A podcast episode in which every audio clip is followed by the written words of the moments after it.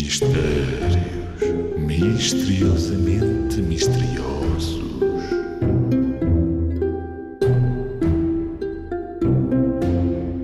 Dois pais e dois filhos vão pescar.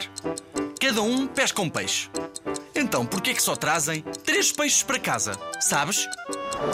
Quantos peixes levou para casa? Glu, glu, glu, glu, glu, glu, Esta tinha rasteira. No grupo só há três pessoas: o avô, o filho e o neto. O avô é pai. O filho é pai do neto e filho do avô. E o neto é só filho. Ou seja, dois pais e dois filhos dentro do barquinho.